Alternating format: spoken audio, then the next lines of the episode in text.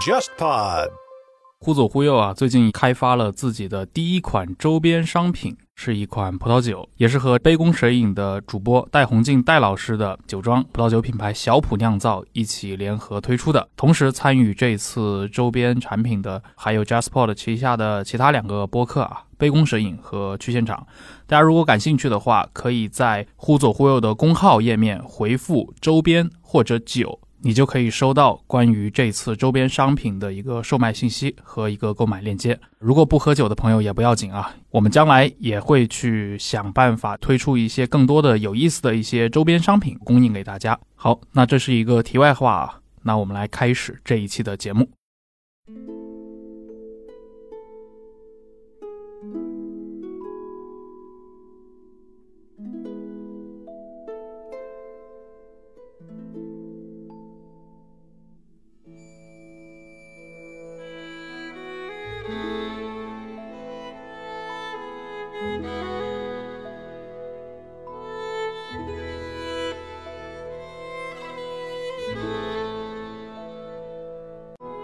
当时我就很犯嘀咕，我听他说他们还在山上，这还在正在收，还没走，要不要趁这个机会上去瞧瞧？但是他们有枪，因为当地有个女的想去偷点那个罂粟花，她觉得漂亮，结果被人家一枪把耳朵打穿了。哎呀，我就在想，我要上不上去？这 这要命的事情。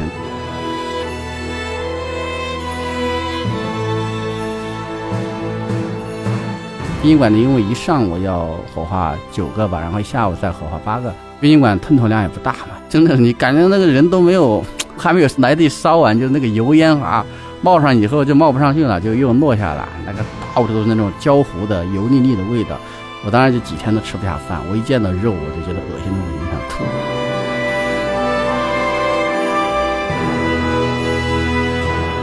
陈复生的回忆里面，好像当时发生了这个犯人失踪的事情，然后某个人我不知道是骑马还是开车出去追，回来的时候袋子里面四颗人头。对，这是陈复生的是一个老红军，他写了一本回忆录叫《九死复生》，他很到青海去做公安人员，看到这个，他当时感到非常的震惊，为什么会发生这样的情况？各位听众，大家好，欢迎收听这一期的《忽左忽右》，我是陈彦良。我是杨毅，今天非常开心啊，就是我们邀请到了一位媒体界的老前辈啊，就是过去《新京报》财经杂志的记者袁林老师。忽左忽右的听众朋友们，大家好，我很高兴来到这儿跟大家交流。请袁林老师上这个节目，一直是我的一个想法，因为应该是二零一七年底，当时复旦大学新闻学院他和澎湃合作做了一个所谓的第一届非虚构工作坊，招了四十个学员。那我当时正在做文化记者嘛，所以也就报名了，然后也被选中，就成了四十个学员之一。其实就是听了三天课啊，中间请到了像王安忆老师啊、南向红老师呀，包括像魏毅老师啊，都各自讲了半天的时间。然后每个人有不同的主题，但是印象最深刻的是当时园林的那一场，因为在这之前的话，其实我对社会新闻，无论是阅读也好，还是说对社会新闻记者的一个具体操作也好，其实了解的不是特别深。但是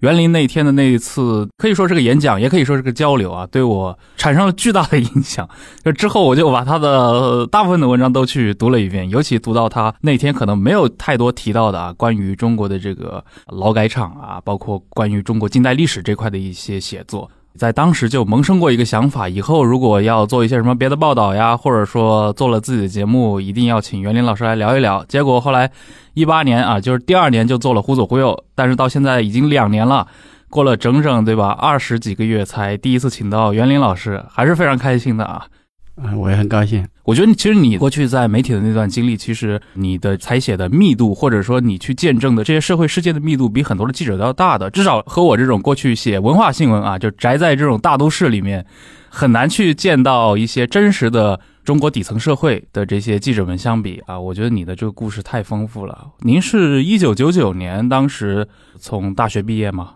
一九九九年，我是复旦研究生毕业，然后那个当时找工作就找到重庆，开始入行做记者。当时就是在《重庆晚报》，嗯，《重庆晚报》就是一个地方的都市报媒体，它是重庆日报社下面办的一个子刊，也是就是说有双重性质。它是一个都市报媒体，但是它上面有一个婆婆是这个日报社啊。婆婆 对，所以你是一开始就误打误撞的进了一个做社会新闻的岗位吗？我想过要做媒体，在上海没什么机会，我不是党员啊，不要我。重庆的招人我就过去了 啊。所以进去的话，当时是跑那个社会新闻是吧？对，是最苦逼的、最急的那种热线新闻，然后热线还不给你，然后你扫街，大街上去找线索的，经常好一点还能有这个热线新闻线索。最开始还是做校对，做了三个月校对以后再去做这种跑街新闻，那这是最基层的。我听说你在那个时间段，因为世纪末嘛，在重庆，本身重庆的话，可能在那个年代，或者说中国的多数城市在那个年代还没有像今天这样。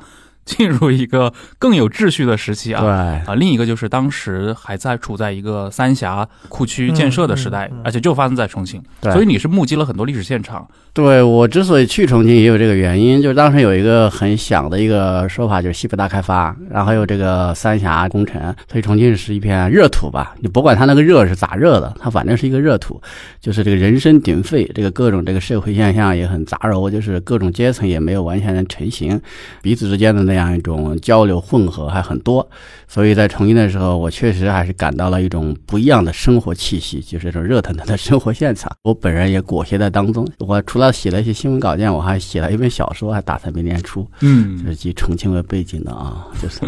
对，我觉得世纪末的重庆应该是很有意思的地方。对，你怎么说？就是重庆人们的生命力是很旺盛的，嗯，但是旺盛又是没有那么规训和约束的，所以你有时候感到他们活得没有那么高端，但另一方面，你又觉得他们真的是有一种生命原始的本能，一种气息是非常让人留恋的这种东西。后来慢慢的就没有了啊，这个现在中国城市都差不多。对。而且当时有一种画外的感觉，对蛮荒之意，但是又有一种热腾腾的生命力啊！对，就是你当时啊，在重庆报过了一些社会新闻，包括幼童被那种棒棒对对强奸致死。嗯，对，就是说它充满了很多的恶，有很多的因为欲望嘛，欲望它发酵之后，它会爆炸，它会产生很大的伤害。所以像我当时写过的一个，本身也是孤女，就是人家在火车站那个菜园坝火车站捡过来的一个小女孩。抚养他的养父就是一个棒棒，他的养母也是一个擦皮鞋的，因为那个常良老师两个人在外面就是干那种苦力的活，一天到晚不回来，就把他托付给一些邻居去照看。但这些邻居其实也是棒棒啊，或者说一些清洁工啊，或者其他些。但是就是说，这个女孩就遭到这些人的侵害。因为年纪太小了嘛，是染上了很严重的疾病。但是我们当时很想去帮到这个女孩，就是能够把这些人找出来，让他们受到一定的惩罚，同时给这个女孩一些捐助，让她治病。但是我们两个努力都失败了，一个是这些人也不承认，抓不到什么把柄。就我面对面的去问他，他也不承认。看到他也是很底层那种人。对，其实我印象深的就是那个其中一个壮年的男子。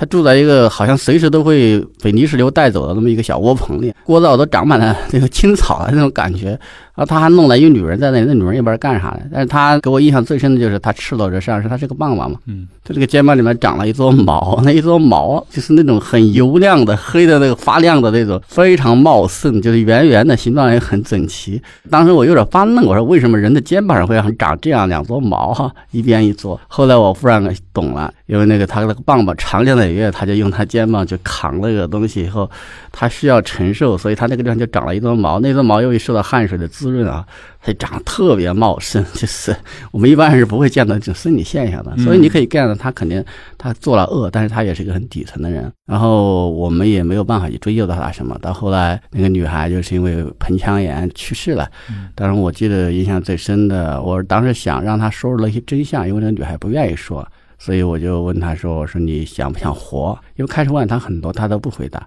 他就这一句，就是算是一个终极的追问了哈。对于一个幼小的心灵，他是一个很严重的一个追问。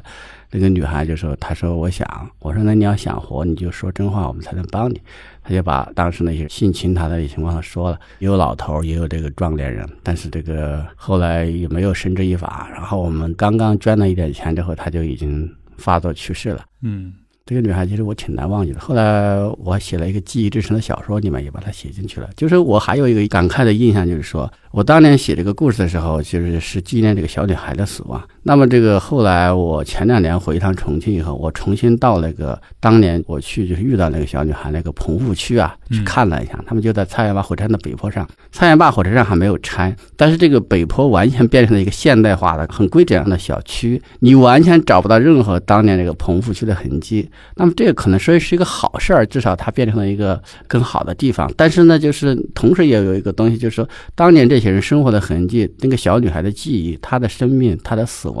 没有在这个土地上留下任何痕迹。对，包括他的父母都已经肯定是被赶到不知什么地方去了，因为主城区那些老居民都被迁移到很远的地方，何况他们这些人。所以你感到就是好像他的没有来过。所以这种感觉让我也感到很难受，就是我们的这个世界的发展之后，很多东西就被抛下，然后就变得毫无意义。所以我为什么写一些故事？我觉得我还是想把它们记录下来，就是就算它就是伊丽莎，它曾经存在过，还是给它留下一些痕迹。嗯，其实很多人对那个年代的媒体，当然有很多的一些追忆啊。其实有时候会某种程度上夸大媒体在这些真实社会中的这些作用。对，就比如说你刚提到这个小女孩，其实。可能当时你还是个新记者啊，但是后来其实你也一直在反复的讲这个故事。但是这个故事中的，无论是那个小女孩也好，还是那些作恶的人也好，他们的生命和这些报道不会产生直接的交集。对我再举一个例子，比如说我后来报过一个马三家的一群被劳教的女犯人，嗯，当时当然也很有影响，他们也拿那个报道作为一个他们的一个申冤状，继续去上访啊，或者说去寻求他们的公平。但是后来这些人一个接一个的死去了。得了癌症，然后还有人是被解访当中被杀死的，但是都无能为力。就是我报道的那群人当中，好几个人都已经去世了，而且去世我是完全无能为力的。我看着他就是化疗、癌症、剃光头，然后这个很想活下去，但是后来没有任何希望。包括那个被解放杀害的人的尸体，就是，但是都都没有办法。所以说，媒体能起多大作用？我觉得有时候它取决于一个实事，取决于人家想让你起多大作用。如果人家那会儿想让你起作用，你就起作用；如果人家那会儿不想让你起作用，或者起到什么程度，我觉得大概率事件你可能就能起到那个程度。所以这个，嗯，是。像当年零三年著名的那个孙志刚案嘛，那个也是您的拍档，那当然是我的上司了，这个他是我的 后来是搭档，后来是我的拍档，对，就是这个东西它是要各种合力了。当然，我们的报道有时候也能起一点促进作用，就是也能搭救某个人，这还是有可能的。但是多数情况下，其实你不能夸大它的一些作用。你说这种无能为力感，就是我们三年前那次，当时在复旦你。讲的时候，其实我印象很深。你拿了一张照片出来，在 PPT 上，就是当时你去一个尘肺病人家里面，那个兄弟当时应该是这个病应该是没得治了，只能靠呼吸机那个一个氧气罐嘛，印象很深，跟他坐着一样高。对。然后你说这是他最后一瓶氧气罐，对，吸完了他们家就不会再给他续了。所以那种就是一个一个人将死而未死，但是你知道他必然走向死亡，所以那种震撼还是蛮深的。你是当时这个照片是你自己拍的吗？我拍的，我走进去我看到他。他坐卧不灵，他这个无法找到一个可以顺畅呼吸的姿势。他开始躺着，后来他起来侧着面向着我，他还是不舒服。他后来就最后的姿势就是把那个头靠在了那个氧气瓶上，因为氧气瓶是倾斜的，他也是倾斜的，他就这样倾过去，两个人搭成了一个人字一样，最后的一个依靠。人都不是他的依靠了，因为他们老婆回来就是把他弄回家去等死的，就最后一罐氧气，那个一罐氧气就是他的人生最后一个依靠。所以那种姿势，我觉得真是孤立无援。那个氧气瓶也是锈迹斑斑啊，这个不知道用了多少年了。当天下午确实那罐氧气吸完之后，他就回家了。回家之后不到一个小时就死了。对，就是这么一个情况。嗯，对我后来看你这本新书嘛，其实你就里面写了回，后来一个月以后你就去回访。对，这个书里面写到了他的故事，就说那个他的老婆其实他长得很好了，但是很好不是他的罪，他很无辜。但是这个现实就是这样，两个人看起来还在是夫妻，还在一个病房里，这个距离很近，但实际上是咫尺天涯，谁也照顾不了谁了。我这里面还写到那个两兄弟，就是那个尘肺病人，弟弟先死了，哥哥把他送走。结果等到哥哥死的时候，已经没人管他了，是自己臭在那个路边的一个简易房里。对，后来这个哥哥就埋在弟弟的那个坟旁。就是我忘不了一个，就是说当时那个哥哥带我去看弟弟的墓，对吧？他在弟弟的墓旁边，他在那背一个手沉思。本来有个照片，不知道为什么没有登上来。嗯，我就问他，我说你有没有尘肺病？他说他没有。嗯，但是这个实际上他当时很凝重神情。他后来这个过了一年，我回去问，就是他已经死了，而且他就埋在他弟弟的坟旁边。所以他当时其实是知道自己会跟他的弟弟走上一样的道路，嗯他只是没有告诉我。他们都是矿工吗？对他们都是矿工，一家三兄弟都是矿工，都死了啊。嗯，他们是在陕西是吧？我印象就我老家，我老家有非常非常多的尘肺病人，包括我很亲的一些亲戚都有这个病，都很严重。对，在重庆的那段时间，其实是你最早的那段经历嘛。那接触了大量的社会新闻。那我们知道，其实社会新闻记者，尤其是你如果在北京、上海跑社会新闻，跟你在这种二三线城市跑社会新闻，肯定是很不一样的。你会见到一些刚说到的那些，比如蛮荒的，或者一些非常暴力的这样的一些事件。这个你作为一个年轻记者啊，你有直接的一些影响，会不会影响到你的一些人生观、世界观什么的？我可能胃口本来就比较重吧，因为我小时候就出生在一个矿坑里，我们老家也是很多很多煤矿啊。啊，比如说有一次煤矿事故，一下就死了七个人啊，都是家里顶梁柱，你看一个一个排在那里，所以都搞得都习惯了。然后那个家里也很暴力，我爸就是很那个，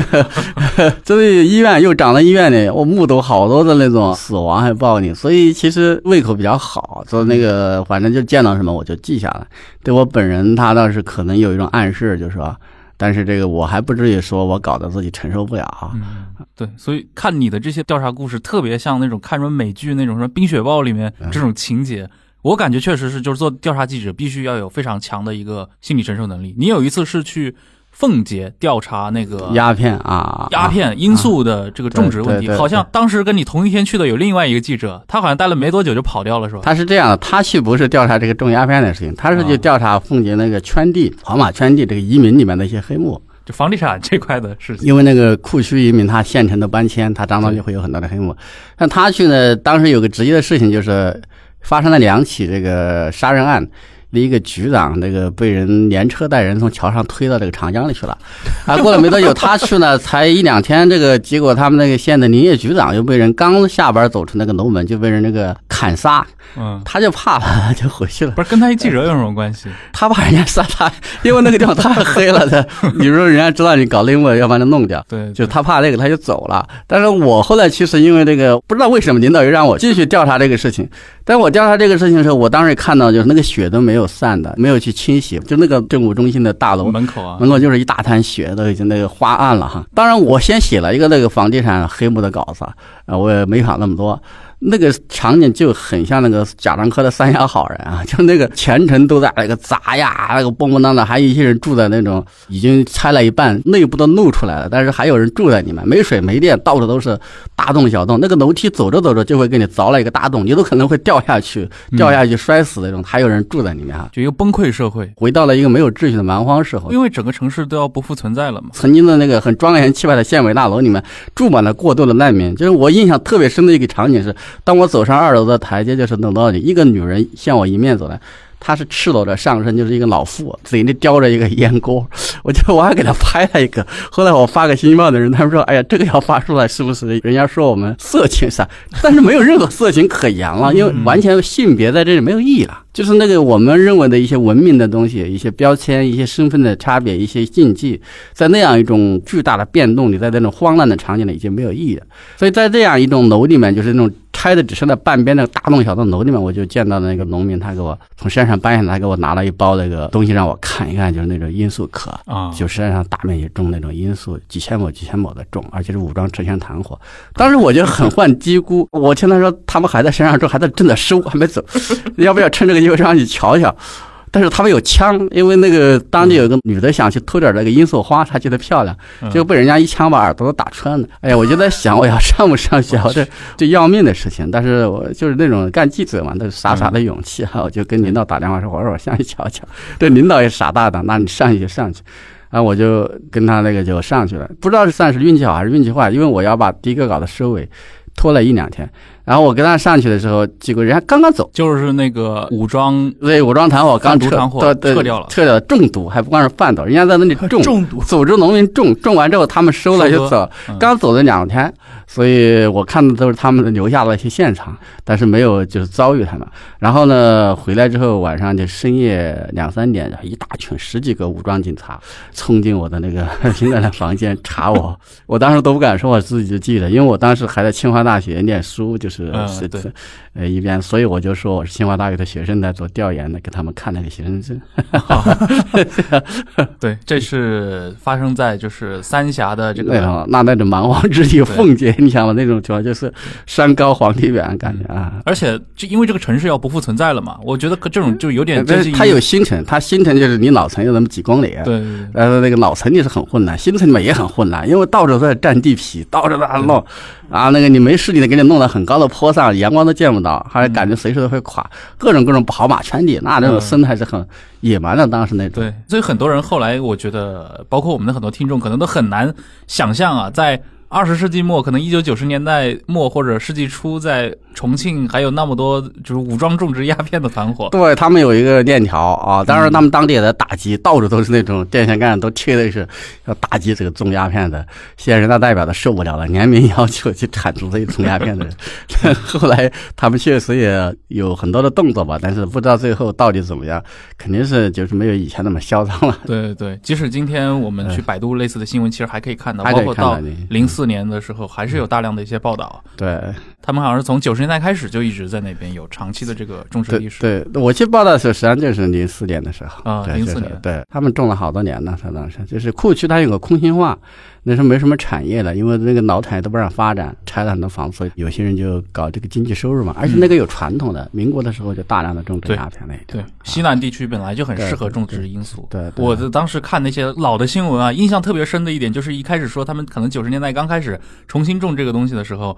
可能还在山里面种，对。在山里面种，后来直接种到山下来啊，了。对对对，他们有一个镇子叫小金三角，对对小金对，大面积的镇太夸张了。啊，对。这个已经是你新京报的时的候，在新京报以后，我其实回重庆做了不少稿子啊啊，因为过去对这块熟嘛，对，比较熟一点啊，嗯，就可以做一些深度的稿件。对。那你接触比如说重庆当地的一些那种维权群体和那个农民领袖的时候，也是在那段时间吗？这个人其实带我上山的人，他就是一个农民的维权领袖，他就是啊反农业税的这个向导，就这个线人。他后来他还一直做一些底层的法律代理啊，自己和儿子后来还在矿上死了。对他认为是没有死透，被人弄死了。但是后来我也没办法替他找回公道。哦，对他当时是打了电话给你，他把儿子照片给我嘛看，就是那个冰柜里面那种冷冻的那种，到处身上都是那个凝结的血。他认为他儿子当时其实有一个漏电的事故，他不至于死亡。他认为是老板索性就把他儿子那个杀了，也没有办法。他自己的是一个法律工作者，但是他没有办法替自己维权。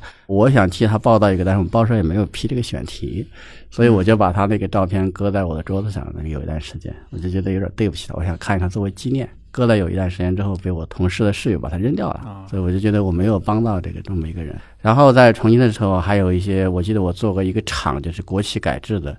当时是国有资产嘛，就是那个改革很多工人就下岗，重庆最大国企改制的，也是一蛮大的一个群体。反正做过不少，我感觉在重庆。嗯，就因为我知道你后来又去跟着葛兆光先生读博，对但也就是没有读完啊，对，哎就后来出来了。你为什么当时又突然去，比如做了一段时间记者之后，又打算到学院里面去呢？因为我待了有三四年之后，我觉得想重庆差不多了，我想我觉得应该离开，到那个更大的地方去看一看。但是当时没有机会，我当时就投了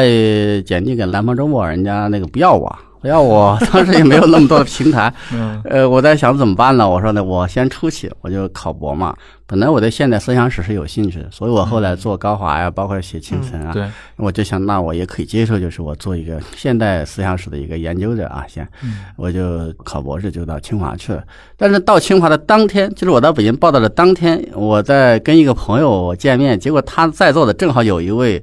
前辈，这个他被邀请到《新京报》去干嘛干嘛，我就知道哦，要有一个报纸要在北京创办了，而且号称是横空出世，一出生就风华正茂这么一个报纸，是南方报系跟那个光明日报，合办，那这个跨地区办报的第一家啊，听起来这个真的是一个令人向往的地方哈。然后我就这个心里面就按耐不住了，那边是入学报道，这边我就去投了简历，很快就这个人家就通知我去面试，然后就通过了。我就变成了一个两面人，这面的学校上课，那面就做调查记者，累的不行了都。嗯，哎，那段时间因为你要同时要读自己的这个博士课程嘛，另一块儿你又去这个新刚创办的这个《新京报》里面，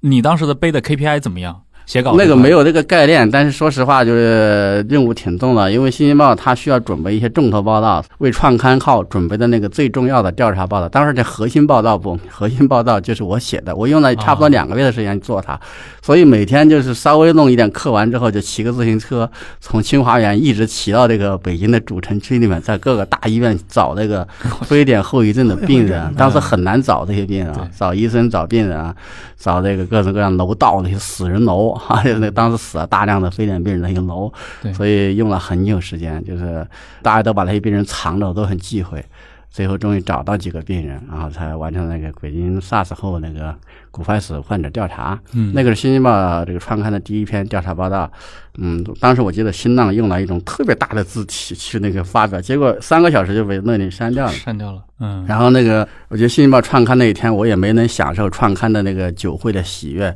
因为当时我被派到湖南衡阳去那个采访那个一个大火。哦，衡阳大火。对那个事情，所以他们第二篇报道也是我写的，算是那个核心报道部的一个骨干。哇，你这个绝对是主力记者了啊！最早的一批这个他们的调查记者啊，所以这样的话，我就很缺乏时间去上课。呃，然后这托课老师，后来我想这个这么耍无赖不是办法，反正也想找一个托词，说比如说生病了，这个心病休学一年之类的。后来导师也不同意，然后我想着算了，哎，我就不去上了。那么拖拖拖拖了一年时间，后来等来了一个通知，就说导师还是给我留了个面子，没有把我开除，就是导师可能说了一下，就最后以因病退学啊，这个名义就这个离开了清华啊。对。哎，当时像葛兆光先生，他知道你的志向是在帮《新京报》干活吗？他知道，我跟他说了，所以最后听说最后葛兆光留了一句话，就是那个，与其。多一个不情愿的学者，还不如多一个有良心的记者啊！嚯，这个呃，这这这这，但后来其实葛老师很有意思，我很多年以后。跟他有遇见了，然后那个他也没有怪我，然后再后来就他到复旦以后，我就在复旦遇见他了吧。而且我是跟我的研究生导师一块遇见他的，我就感到有点尴尬，因为我没有退我研究生导师的学，反正是吧。然后那个再后来就是我们一块给腾讯大家写专栏，嗯，然后他又给腾讯大家的编辑说这个，哎，他看到一个袁林，但是是不是我的学生？然后那个编辑问我，我就把他加上了，然后我们现在还是微信好友。哇，但是很少聊。嗯，是。也是非常神奇的一段经历吧。嗯，对对，尤其是你刚说到，其实就是《新京报》最开始的那几篇重磅的报道嘛。一个是零三年当时非典，你去找那个后遗症患者，就骨坏死这块的这些案例，我印象里应该是找到了一些其实是很边缘以及很底层的这么一些患者。对，有这些患者，我后来还做过追踪，当时实际上是找到是医务人员，嗯，就是这个，因为是大量使用激素治疗啊。对外不披露嘛，因为是要宣扬那个 SARS 抗战的胜利。但是实际上后来我在差不多一年的时候，我又去回访了一遍，那时候找到了挺多的那种普通的患者。就那种在北京很边缘，没有身份、没有户口、没有编制，只能去试药。就是那个医院开发了一些中药或者是一些西药制剂，有可能有效，但也有可能对人体有害。它这个副作用没有被这科学的去核实，所以就找一批人当小白鼠去试这个药。他因为他那时候也没有补助政策，所以他们就只好去接受这种当志愿者去试这个药嘛。所以我就看到一个女的，她以前是个保洁，那因为都是那种各种各样药袋子。她以前是医院的保洁是吧？对，他是医院的保洁，所以他这种人就最没有保障。但是通过我们的对这个 SARS 后遗症的报道，不光我了，还有好多媒体也报，后来他们终于最后得到了一些保障，就是说，呃，一些把他北京本地的得到了一些补偿的，就是医保里面，然后这外地人也是给他们拿了一些政策，所以最后还是有一些效果的。这个算是我们真的还是取得了一些效果。对。对，因为他是就是因为是在医院里当保洁工，但是感染上了 SARS，对对，但同时他又不是一个北京人，没有任何的福利保障，结果就是他就是属于去当了小白鼠的这个，对，好多当小白鼠的。我印象很深，你说你见到他的时候，他就是在后着一个背，对。然后你说你可能都忘记他的脸了，但是你忘不了那个背，因为他一抗的都是那种各种药袋子嘛，他就上去整理。哎，本来我是想给他拍个正面照，但是他就顾着自己上去整理那些药了，我就给他拍了一个背影，因为那个后背佝偻着，他这个在一堆药袋中间，让我忘不了。因为这种人，他什么面貌大家都是不注意的啊，对，就是他们留下的就是一个背。是，那非典当时当然是那一年最重要的一个事件了啊。而且是作为新京报》第一期是吧？第一张报纸第一张，哈 哈哈，《新京报》创刊号那一天。对，然后你就被泡到衡阳去了。我那时候已经在衡阳好几天了，哈哈，就是他们创刊前几天我就去衡阳了，正在那边苦逼的去找那个线索。我什么都没有，我也没有笔记本电脑，我也没有什么录音笔这些都没有，都是拉本子记，然后那个请人签名。我是在网吧的那个电脑上敲出来的，从下午三点钟敲到晚上九点钟，敲出来一篇八千字的稿子，这样交给这个我们当时的主编李烈啊。嗯，衡阳大火，今天可能很多很年轻的听众啊，可能真的已经可能都不太熟悉，或者从来没听说过。其实袁林老师，你可以大概给我们简单讲讲这个事件。这个大火会有个标志性意义，就是它不仅是一起死了很多人，而且它是一种二次伤害，就死的人都是去抢险的那些消防队员，这些消防队员都是士兵，嗯，都是战士。因为那个时候就是一堆堆的兵蛋子上去，因为都是新兵，实际上你熟了人也走了嘛，所以就没什么经验。那领导也瞎指挥，明明这个楼房都已经烧的肉尽风了，人都撤出来了，就是一些小财产损失，他还非要去跑到那个楼道内部去弄。那你说那个建筑本来就过火了，你用水给它一冲，火倒是灭的，呱楼就塌了呀，就是把十九个那个战士都踏死在里面。所以这个事情当时影响蛮大的，因为它涉及到就是我们是不是需要用这些新兵去，嗯，一次一次的去做消防战士，都没有经验。对。第二个也是这个财务重要还是人重要？是。第三个谁来指挥这个抢险？嗯当时就是这些一些体制上的一些拷问，当然同时也是要真相的追问，就是到底谁下达了这个内功的命令？嗯当时也不知道有人下达内功命令，后来是采访知道有人下达这个命令，但是谁下达的？然后中央当时还派了一个调查组，这个调查组调查的结果是什么？初步结果是什么？所以当时有几个我是印象比较深的，我去现场的当时人都已经被扒出来了。嗯那么印象深的是在殡仪馆里面，殡仪馆呢，因为一上午要火化九个吧，然后下午再火化八个，那个殡仪馆吞吐量也不大嘛，一个衡阳市的，真的你感觉那个人都没有，还没有来得及烧完，就那个油烟啊冒上以后就冒不上去了，就又落下来，那个到处都是那种焦糊的油腻腻的味道，这样的话你那个身上就是一层那个油腻的味道。刚刚还是那个国旗把它裹着的那个一个战士翠绿的军服，一进那个楼堂，就像地狱之门一样，那个楼堂一开，开了一条缝，哇，熊熊的烈火，所有人就感到那个火特别大，然后那个像地狱之门一样，然后那个上面那个烟，哇天！我当时就几天都吃不下饭，我一见到肉我就觉得恶心的不行，想吐，这是一个场景。但是我觉得这个呕吐就好像是一种致敬一样，因为我觉得我们也没有权利，当时面对这么多生命哈，你好像也是应该有所感受的。嗯第二个就是，我觉得当时就想找调查组的人，长短找不着。后来通过一个那个出租车司机，我打的的时候，他说有个调查组来了，住在什么宾馆，他送了其中的人。好，我就根据这个线索跑这个宾馆去，正好赶到他们在一个大厅在用饭，我就随便跑到一个什么人旁边去问。这个人正好就是国家建委的一个官员，一个副处长，他还挺想透露一点类型的，结果当时被旁边的过来把我给架走了。他那个人偷偷的跟我说，他说我住在三楼哪个房间。啊，结果后来我趁他们那个 午休的时候，又跑到三楼去敲他那个门，他把我弄进去，然后就跟我说了这个他们调查到的一些情况啊，就说是一个人祸哈啊，怎么怎么样这些，肯定最后要包括内功这些。结果这个刚说了几句话，又一个进来就把我架走了，就 是就是那个当时就是跟现在不一样哇，现在这种直接把你带公安局了，那时候还不会对记者这么干。所以当时只是就是把你架出去，对对，就你让让你走快走人走人，对对对。啊，对，所以哎，这个案子后来他的这个处分后来还是去，就是他这这个处分是不可能很严厉的，因为他就是无非就是把一些人撤职，不会把谁送进监狱。最后主要的，我们的领导也觉得我们不要太去落到追责这个上面，嗯，我们还是要借此去反思一下我们的消防体制，因为这个可以解决长远的问题。嗯。对，你这个追责是一个暂时性的问题，但是我后来觉得这还是有点鸡贼，就是我个人觉得哈，作为一个调查记者，我还是希望能够 追责，追责，就是说你作为这是一个硬的嘛哈，嗯。然后咱们再说制度。但是当时《新京报》也不敢太火，太搞这些，所以他说这个追究一下体制嘛哈，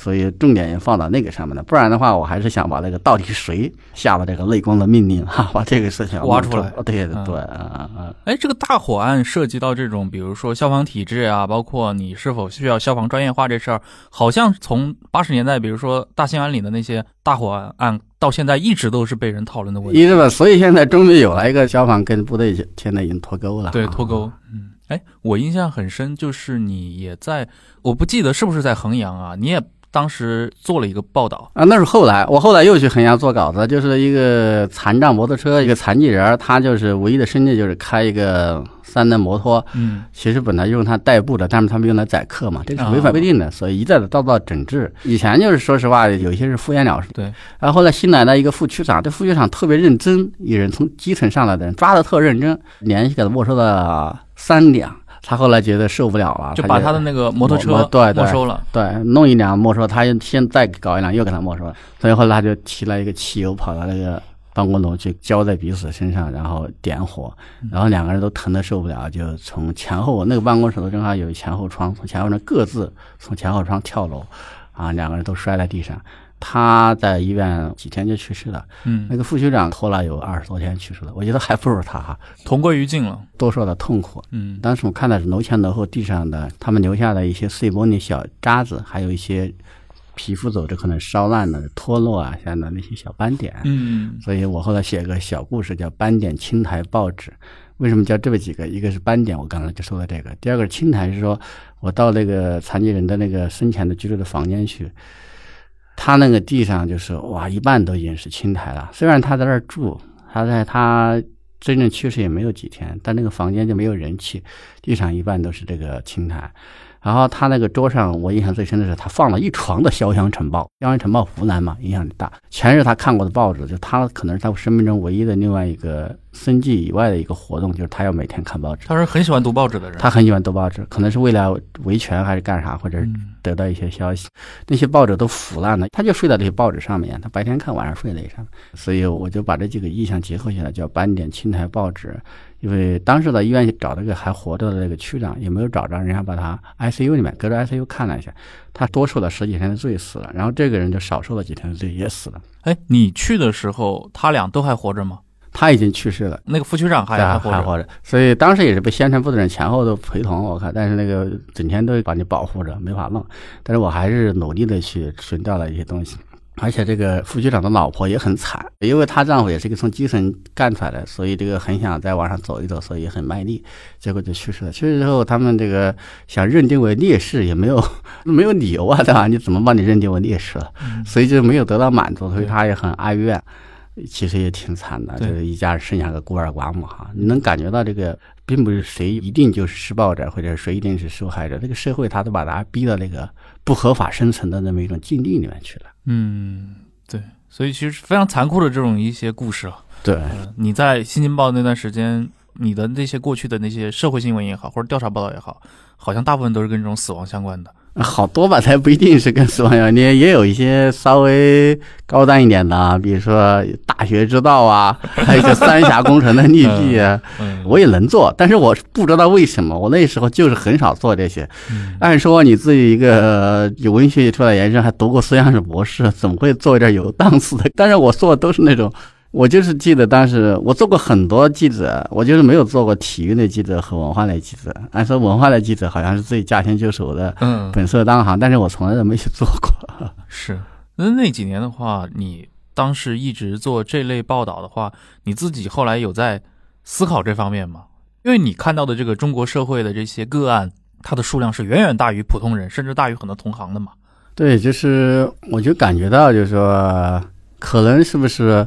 我看到的是片面的，但是我也在想，这个每个人都是片面的，我们只能把我们看到的记录出来，不是说我一定能做到完整。我觉得有个例子很说明问题，当时我们在山西去报道吕日周，吕日周当时很火，但是尤其是兰州那时候可捧他了哈。感动中国人物什么的，也是一个改革开放的一个先锋感觉。但是他当时已经是副省级干部了，我们主动去监督他，这个是没有先例的，就是主动监督一个副省级干部啊。现在也没有，现在更不让人弄了，因为他对他有一些手下匿名举报他的人，搞了很多的一些类似文革手段的一些搞法。啊，那我当时把他稿子写出来之后，稿子本身无懈可击。领导看到以后说，这个稿子本身是没有任何问题，但是他说我们要对谁谁谁负责。我当时就觉得很奇怪，我觉得我对我稿子负责，我凭什么要对吕志周负责，或者对其他什么大人物负责？哈，呃，就是这种，我后来就觉得，我作为一个记者，我只能看到有限的事实，嗯，我把这个有限的事实，这个比较那个扎实的写出来，我并不能代表世界全部的真相。对，我也没有这个能耐去对整个社会有一个理中客的这么一个判断，是吧？对所以我想，我可能我看到的不一定是客观的，但是我只能写我看到的，啊、我也没有办法去替我没有看到那么多正面的事情去做一个恰如其分的一个肯定。这是我的一个态度。就我自己来说，我也没有说变得有多阴暗。就是我一般，但是我很少在微博上去骂呀、去控诉啊，因为很多人那时候都玩微博，我有微博，但是我不在上面去发表意见，因为有些记者搞久了之后，他会愤怒，对他会这个控诉，但是我不不那么做，因为我觉得我们的职业就是把这个事情报道出来，嗯。逻辑和事实，我们不需要情绪，因为我们自己的情绪不重要，我们就是一个机器，我们就是一个工具，就是用来让事实通过我们。我们自己是没有任何意义的，就作为一个记者，你不要把自己的意义刷到那个里面去啊。对，很多时候就是个沟通的管道，就是是一个管道，对，就是如果没有你写的这些文字的话，就比如说我在二零二零年，我怎么去了解一九九九年三峡当时库区发生过这么些离 奇的事情？对你通过我知道那些事儿，我本身只我做好管道就行了，我的愤怒没有必要啊。嗯，是。哎，你是什么时候开始，比如说从这种体制内的媒体跳出这个身份，成为一个独立作家的？就中间反反复复，我其实好多道犯了很多家媒体。我因为我的身在曹营心在汉，因为我没有新闻理想，我就是 是一个文学理想，所以新闻始终是我的一个，呃，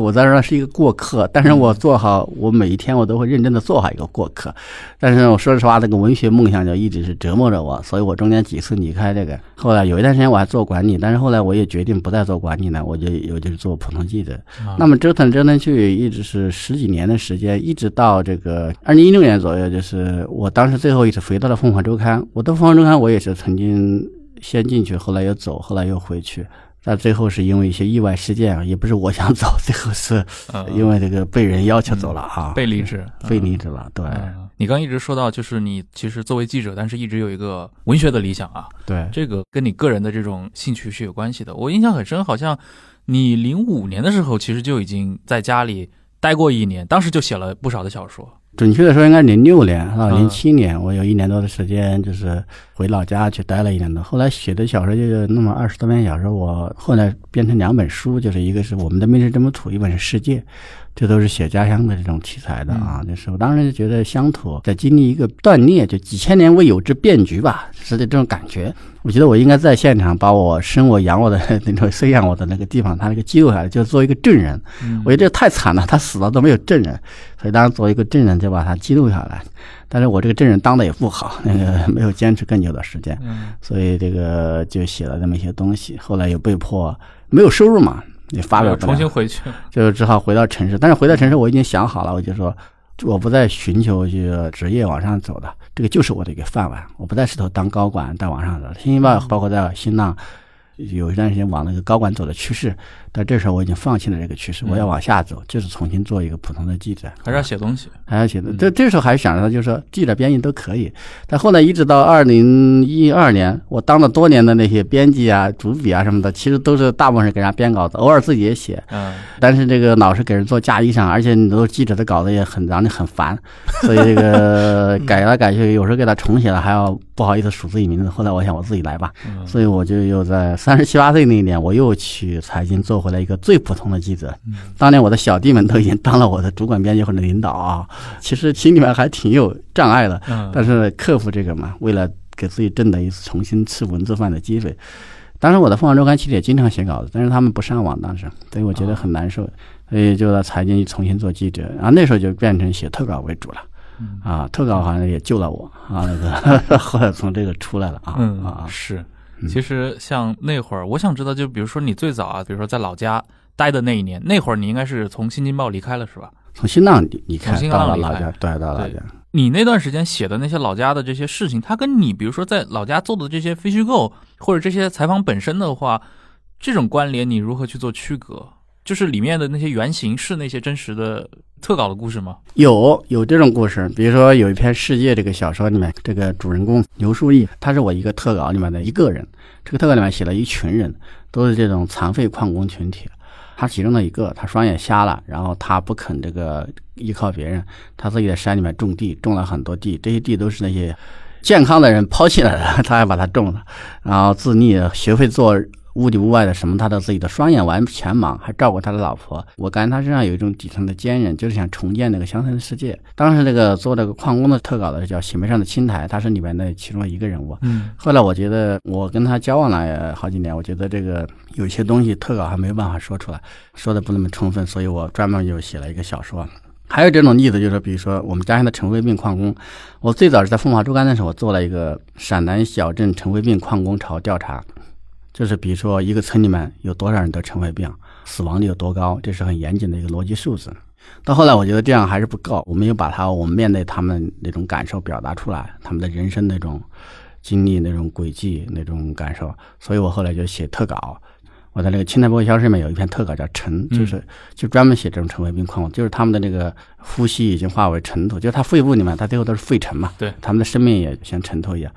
好，但是我后来写的特稿，我觉得还是不太够，就是觉得特稿这个还是受到很多限制，他体力有限，尤其是那里面一个特稿里面可能有大量的人物，所以后来在这本那个生死课里面，我又写了故事。我们刚才提到过的这个最后一瓶氧气啊。还有这个在地的坟前这样一些陈慧病矿工的故事，所以我可能是同一个题材，我会既写这个调查报道，又写特稿，我又写这个小说，小说就写那种典型的文学作品。嗯，就是如果我觉得还有一些东西没表达出来，我会再写啊。嗯嗯，对，我也很好奇的，因为。很多其实媒体人他在做记者的这个时候，他其实还是有一个所谓的文学梦在那个地方。就是有的人他可能直接是把他的特稿的那个创作就变成他文学才华发挥的一部分。当然，我觉得像你最后其实是相当于比较理想的，就是说通过写报道的方法，最后经过多年的积累之后，真的是开始写小说。你现在回过头来看，你觉得就是做报道这个东西给你后来的这个文学创作带来了哪些帮助吗？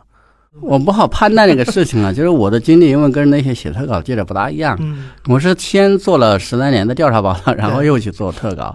特稿我本身也不认为它是一种多高的形式，我只是当时也做不动调查报道了。然后这个特稿多少更讲究一点文笔，那么多年也不写那个特稿，我现在可以写了。所以说我一开始就没有把特稿当做一个非虚构写作里面一个多么。最高呀，或者最重要的一个在，我更没有把它当做文学里面的一个多么高的一个东西，所以我一方面写特稿，但是另一方面来说，我同时也写其他文学作品。所以对我来，我可能是有一个区分的，就是在这个心目中，呃，文体之间，我尽量的让自己能够切换。但如果一个只是写特稿出身的记者，他可能特稿在他心目中就地位就很高，他认为那个就是他的一个归宿，就是他一个最高的一个东西，所以他就一直写特稿。所以我来说，我觉得特稿还是有一些限制，因为它受到一个新闻性的一个限制，它受到一个篇幅的限制，它受到一个主题性的限制，它需要有一个我们在一个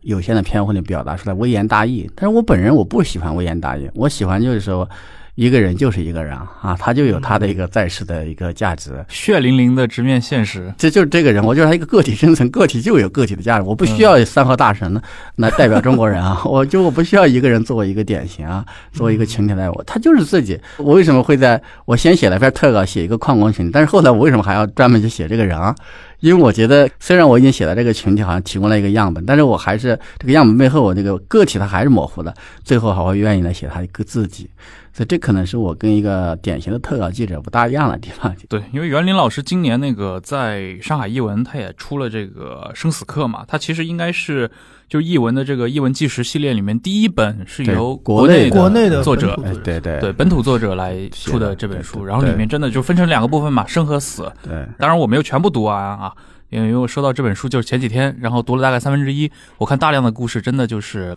不同人的死亡。啊，里面其实就是一个个的个案，里面还有包括你的一些亲戚的。对对对，对这些案例很多，就是比如说我印象很深，就昨天晚上还在看那个其中一个打工女孩，嗯，对，打工娘的墓志铭是吧？对对对，那个姑娘，对她就是一个向往日本，然后而且我觉得里面描述的一些场景，就我如果写小说的话，都很难脑补这样的场景。比如说两个农村女孩会因为对于日本文化的一个喜爱，在田埂上用日语交流，对，但是可能是那种很稚嫩，但是很不熟练的这种日语，对啊，但是就是非常不幸嘛，也是出了一个意外，对，就。去世了，像这样的一些故事都被你写到这些书里面来了。对。我就是觉得他们每个人的故事都有他们每个人的一个故事的一个他们的价值，不需要把他们归类为某一个群体，不需要把他们那个作为一种社会象征。对，特稿里面经常寻找社会象征，嗯，那我不太喜欢寻找这个东西。我觉得这个他自己就是自己，他自己难道他不给他贴标签，他也没价值了吗？哈，嗯啊，就是我就觉得把他自己的写出来对，所以真真实实的把他生活里面的遭遇，把他的一些人性的一些脉络，把他一些生活的细节写，比如这个里面写到一个烂尾楼是吧？嗯，抱着一个到开发区去做外贸的梦，结果住在一个烂尾楼里，然后戴个摩托车头盔睡觉，因为担心老鼠把耳朵咬了哈。就这种场景是我看我因为我去看到了这个嘛哈，都是真实的对，然后克拉后来这个因为这个诗是我给他写的是吧？他们的田埂上漫步，我也去过那个田野哈，那个情况。所以你如果不到现场，你不去看那些事，就是凭空想那是想不了啊。嗯，是的。其实你之前就已经出过一本啊，就我的九十九次对，那也是各种各样的人的死，但是这个生死课还丰富一点，还有一些人的生，哈，在生活里面也遭遇一些困境啊，一些比较凝重的时刻呀、什么的。那死就是全是那个跟死亡有关的啊。对，我记得你说过，你最终还想把自己的死也写对，如果有可能，就是 比如说我想写一个系列的嘛，我一直写这个系列，嗯到我比如说哪一天要挂了的时候啊，我就是觉得能够把自己的死亡的一种体验能够写一写，作为一个纪念嘛啊。嗯，很适合你，就是哎，我希望我希望不那么痛苦。对，就是见证了死亡。其实我们这个时代，尤其新一代的话，有这种经验去见证这么多死亡的人，其实不是很多。当然，我们可以说法医可以见证很多，但是他的视角跟记者的视角是很不一样的。他不太会去关心这些故事背后的真实发生的这些内情。我在想，其实我们刚刚一直聊了很多的，比如说你做调查记者这些，然后你的作家身份，就是你的文学这块小说创作者的身份，但其实你还有另一块很重要的一些写作的作品吧，是关于历史的。其实大家如果今天去网上搜园林的话，我想依然还能在一些边边角角找出一些，比如说你写过中国当年的这个几大劳改农场，写过新凯湖办的故事，都是一些就是我 后来都是去找过来读啊，但是有些可能作品在咱们国内是读不到的。这块的你的兴趣是如何形成的？可能我毕竟是一个 受过高等教育的一个人，虽然喜欢在底层里扎堆，但实际上我还是很喜欢看书的。我对于思想啊、信仰这块都很有兴趣，尤其是我还去读过这个思想史的博士嘛，哈，所以本来之所以退学的有一个原因，也是由于导师不让我做现代思想史，让我去做古代思想史，我才退的学。所以我对于现代思想史是很有兴趣的，嗯，包括这些劳教营啊、监狱史啊，这加边沟，些对，对包括这些延安的那些女青年啊，我都是把它放在一个一个是思想，一个人性的背景下去写。希望这个怎么说，就是我们这一代人怎么会经历这些啊？我们是从哪里来的？就是我们我们会为什么会这样？我想这个不是单纯的一个暴露，也不是单纯的一个什么批判什么的，我想是这个把它记录下来，不打折扣的记录下来，然后我们有一些思考，啊、是这么一个。所以我其实做过这方面大量的写作。那么其实大家最熟的应该就守夜人高华了，对嗯但这个也没法收进任何一本书啊。为什么我在《青苔不会消失》里面要保留一篇孩子？至少我虽然那个孩子他不是一个底层的人，就是诗人孩子，但是他通过孩子，他折射出整个八十年代那种思想状况，呃，各种各样的思想潮流。所以我对于思想史是很有兴趣，包括我写小说里面有一本长篇小说是专门写这个东西的，但是谈出版还为时尚早。总之就是说我还是对这个现代我们中国人现在的历史，我们为什么会这样？就像那个高更有句话叫“我们是谁？我们从哪里来？我们到哪里去？”嗯，是这个问题，我是这个一直是有我的一个关切吧。我们为什么会走到今天？为什么会像这样啊，而不是那样？我们有可能会是什么样，但是为什么不是那样？我想把这些问题有一个我自己的一种感受和思考表达出来，所以我写了不不少这方面的作品，包括这个专门写了一本青城监狱的书，叫《青城国史》。青城国史对，嗯没没在大陆出。但是我写这些东西的时候，我不是一个去猎奇的态度，我没有那种心理。嗯，我主要是想这个，就是人性和制度之间的关系，这都是有善有恶。对，怎么会这样？然后这个人在历史中这个遭遇，他有这个奴役，有自由。人的人性的当中，他有这个一种被迫，他有主动的。为什么会这样？我希望把这些东西有一个表达。当然，这个表达在今天来说都已经不大可能了。所以，实际上这方面的写作，就近两年基本上就放弃了，因为也没有那个环境。但是我还是这个，其实对这方面挺有兴趣。比如我还写过一个文章叫《掌声像个乔斯库》，就他特别喜欢掌声啊。这个他，我在一个北京的一个地摊上找到了一本书，就是一个红色封面的《乔斯库选集》。成年的一个旧书，不知道怎么就流落到那里，也没人怎么借。我看他们唯一的一次借阅经历是已经有几十年的那种感觉。然后我看到你们，他讲一段就是一个掌声，讲一段就是热烈鼓掌，然后那个全体起立欢呼、鼓掌、高高呼“谁万岁万岁万万岁”。这这种书我没见过呢嘛。我们以前的书里面不至于这么无耻的就把那个每一个都记下来啊。所以后来我就写了一个掌声献给乔赛的，我考证了一些东西，查了一些资料。就是把那个书做了一些文本的细读和分析，比如说掌声有多少个等级啊？什么情况下用哪个等级？然后欢呼有多少个等级？的有 哪一种等级？然后这个为什么会有这东西？罗马尼亚的一些背景，嗯这个有点像那种克里姆林宫学了，就去研究这一套啊。对对，细读还有那个文本分析。嗯，这个文章好像现在网上还有。对你，其实你刚刚提到了嘛，其实你后来写了一本。一本书啊，《秦城国史》，这个是一个就共和国最有名的监狱。然后我印象很深，里面当然我没有去读过这本书本身啊，因为很难去读到 啊。但是我在网上确实去找到过部分的一些内容。然后比如说里面提到像那个冯基平，当年罗瑞卿最重要的一个助手，对，就是他建设了秦城监狱，对吧？但自己后来就被关进去了。嗯，有这么两三个人都跟秦城监狱的建设有关，因为冯继平的职务是北京市公安局的局长。嗯，这个秦城监狱其实它不属于北京市公安局，它属于这个公安部。对，但是北京市公安局它作为一个支持单位，他们会参与。真正的这个直接的一个公安部的副部长杨其清。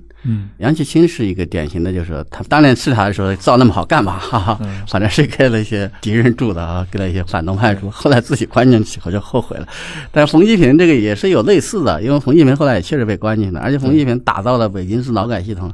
无远弗届，那伸手伸到天津，特别到新海湖，嗯，他也很厉害。这样的话不止一个人说过，有那么两三个人说过啊。这个就特别像我们在历史中读到的各种寓言故事。对，后来他本人也是被，其实是未经审判嘛，就 就被关进了刑城。对，那后来比如说同狱的这些囚友们就在。跟他抱怨说：“你当年怎么不把这个监狱伙食标准定的高点？”那没有机会跟他抱怨，因为都是单独关押，只能自己得自己抱怨。嗯，自己抱怨。嗯，反而是那些当初的国民党战犯，条件比他们好一些，因为那些人还是一些集体关押，还有个人说话什么的。是。后来还特赦了他们那个，哎呀，就就在你们一点机会都没有啊。是的，是的，是的。你去做，比如说像这种劳改农场的这些报道，尤其我们知道，像青海湖畔、像夹边沟、像你刚提到东北的，像新凯湖，里面有大量这些残酷的案例。你去做这个写作的时候，那其实你觉得中间跟你之前那么多年做那么多，比如说这种社会下层的非常蛮荒的社会报道的时候，你的整个的阅读体验和这种资料梳理的这种感受有接近的地方吗？有啊，因为都是人，都是遇到一个很艰苦的、很残酷的环境里，经常，有时候是物质的极度的稀缺，有时候是人性的，有时候是制度的。有时候可能是这个制度的作用没有那么明显，因为你毕竟还有有限的自由。那你到那种要劳教营、劳改营里就不一样了。所以，但是这个都是相通的，都是一种人在一种极其艰难的、没有出路的、受限最严重的一个境遇里面，他的一种情况、一种情境。所以，像写这些东西，我也是首先接触到里面出来的人啊，就听他们讲他们的故事，看到他们的生活的现状，对他们有所关切。啊，你们写的好多人都已经去世了。呃，所以就想到，就是把这个当时的情况再通过历史资料啊，把它结合起来还原一些，尽量做到忠实，不去添加什么，也不去控诉，就是不去情绪化，不去大喊大叫，只是说留存一段历史。你可以看那个历史，不同人有不同的看法，但是我们需要这么一种记录。嗯，但也去过一些现场，你比如这个秦城监狱啦，我也经常到它 外围去瞧一瞧。然后那个劳教农场，比如说上海这边的，上海当时的人都送到那个。君天福和白毛岭这两个店我都看过，嗯，当时呢有一批那种牛场就业人员，就是没有后来没有回城的，就在那里一直待着。他们到第三代了，还住在那里。我去看到了一个，就是老奶奶这个九十多了，然后他儿子还有孙子都在那儿，一家三代就是那个劳教农场人员。但一会儿就被那个当地，其实当地还是有控制了，控制的很严。一会儿就被人那个公安局的人带走了，检查我的东西，最后好歹是让我走了啊！就是，反正就是到现在为止，还是这些地方还是一个很忌讳的地点。嗯，这是曾经的劳教营。我当时读你那些写的故事的时候，有一些特别印象深刻的那些桥段，比如说在那个青海湖那块儿的话，你读这些材料的话，有哪些事情或者有哪些关于它的这个历史是你特别想写下来，然后让外界让你的读者们知道的吗？我就是觉得我们对历史有很多想象，但是这个我们要有一些现实感。就是你比如说青海湖，大家觉得很美、很诗性，但是你实际上你就是说法院的历史当中的德令哈当时就是一个很大的劳劳改农场，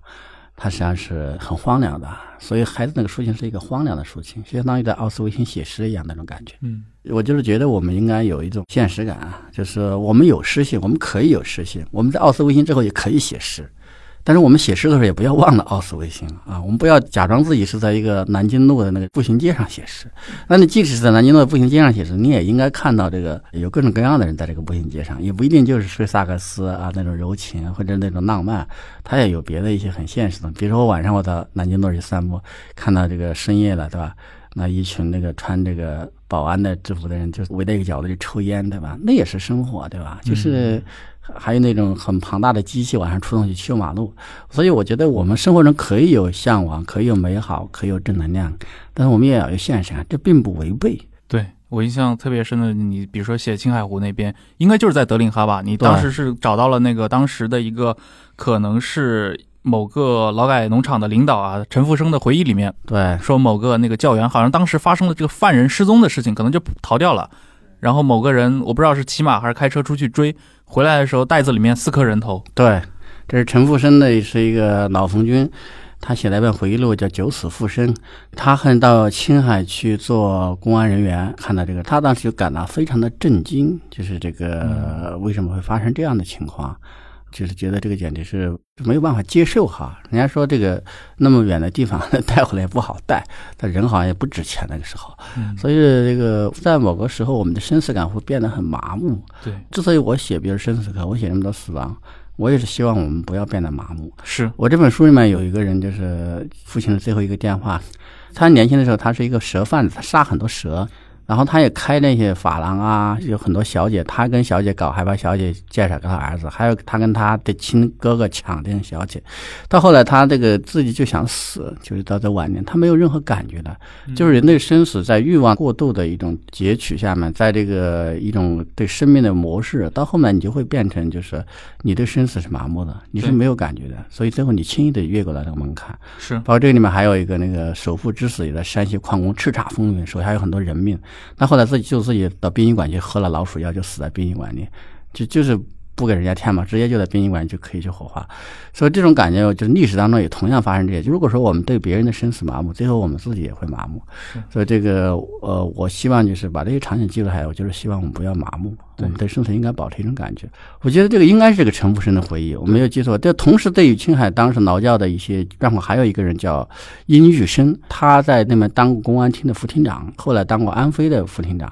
他也有有过一些这方面的回忆。嗯，我们刚才说的这些，我我记得应该是陈福生的。万一是记错了，是殷玉生的，我也道歉了。嗯，因为好几年没有查这方面资料了。是，但这个事儿是有的。对，啊、而且像关于比如说更著名的像夹边沟，我们都知道，就是夹边沟被发现的那个故事也很有名嘛。对，一九六一年，当时应该是个中央当时很大一个领导吧，钱英。对，钱英这个人，他因为开车司机开迷路了，他们就开到一个山沟里，误打误撞，我看到一堆尸体啊，怎么样的，然后去问那个管家干部还不当回事儿，所以钱英就怒了，就打了这个人两耳光。但是这个钱英自己的命运也很不好。我在《秦岭国史》里面写到了他的命运，他后来是被卷到六十一人集团里面去了，啊、就是在先是监狱里去世的啊，就是被死在监狱里啊。对，所以说他就可能就最有意义的一个事情是加边沟这个事情。当然，他最后文革来之后，他也不行啊，他自己也被抓进去了。可见当年这些劳改农场，因为往往都位于一些很荒凉的地方吧，他这种基层干部的这些，有时候就形成一种无法无天的这种氛围，让这些比如说共和国的这些高级干部们都非常震惊。对，我觉得是，好像人经常面对生死，跨越这个界限之后，来你麻木了，可能对自己还看得很重，但是对别人的这个死亡已经没有感觉了。那些管家干部，嗯，所以说我觉得这是一个很可怕的现象。到这个时候，你的生死没有感觉以后，你的人性就消失了，对，你就变成了一个冷血动物。所以就是那个随便怎么都可以来。这个我们在高尔泰那个寻找家园里面也能看到啊，是这这个东西，嗯，对对，我在西安见到过两位从家门沟活着回来的人。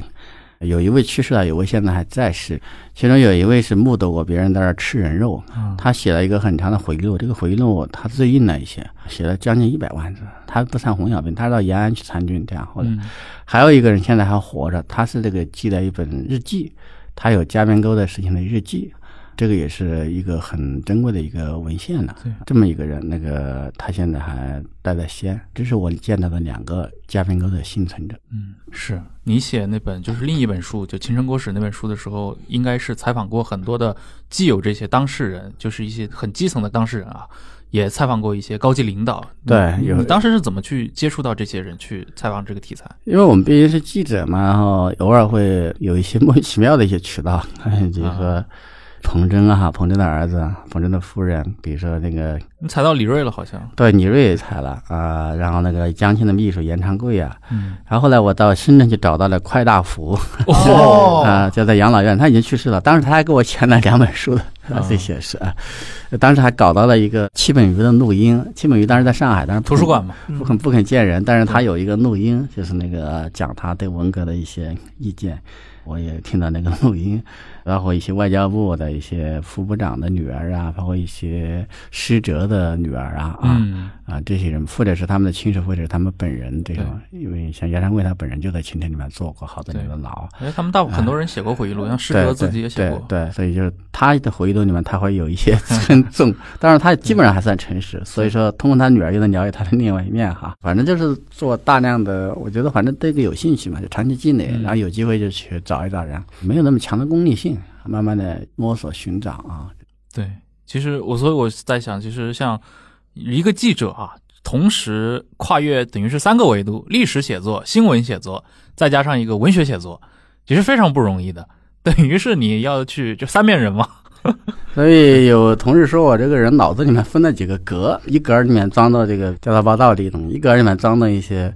世俗里面他给打昏了，就是那种 嘻嘻哈哈的哈这些东西，一个里面装的历史啊，一个里面装的文学，大脑里面有分区啊。对，但是还是很有意思。今天我们可能时间关系，也不能聊得太多嗯太久，但是刚刚我们跟袁老师已经聊了非常多的关于他的那些过去的这些经历。其实我还是鼓励我们的听众啊，就是有条件的还是可以去找这些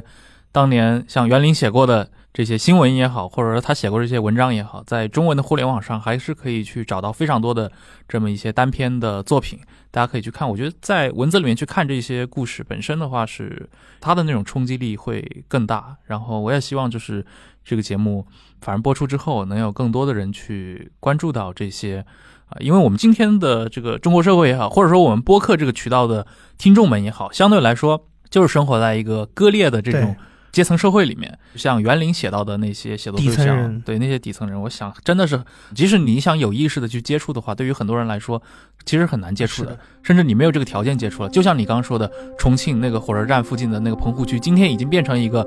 新的小区了，你那个历史那一页已经划过去了。